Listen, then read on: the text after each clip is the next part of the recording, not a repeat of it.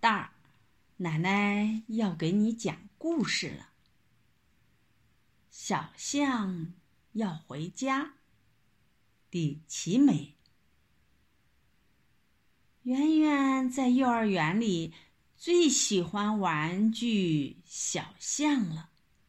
瞧，小象耳朵大大的，鼻子长长的，身子圆圆的，多有趣啊！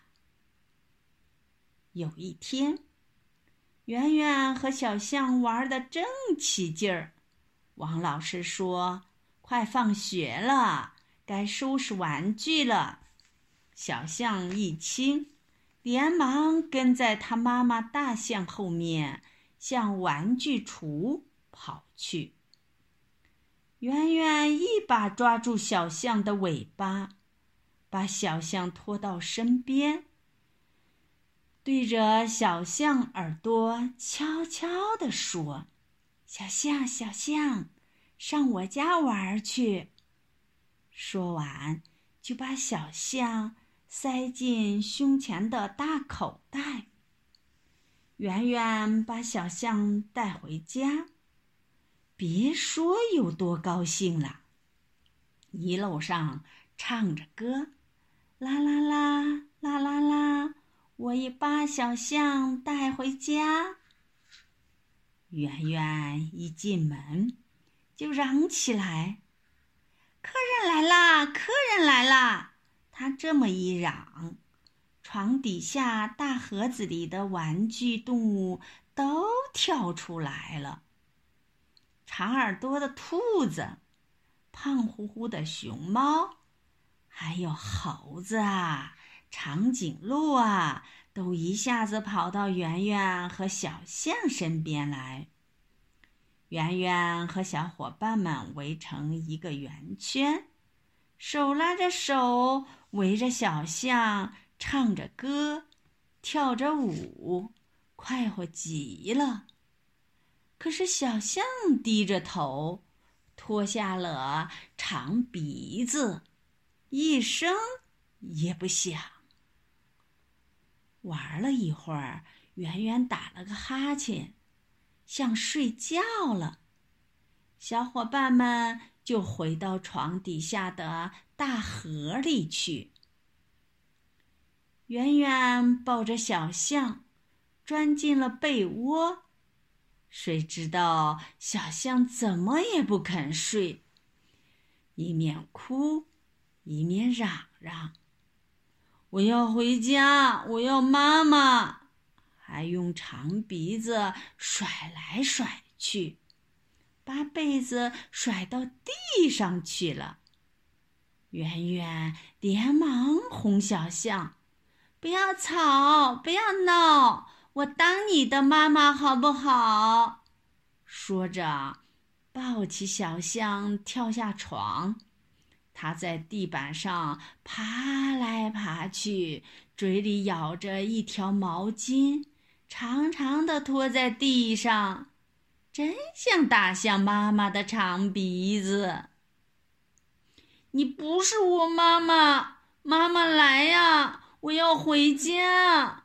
小象嚷着就往外面跑。圆圆着急了。扑过去，一把抓住了小象的长鼻子。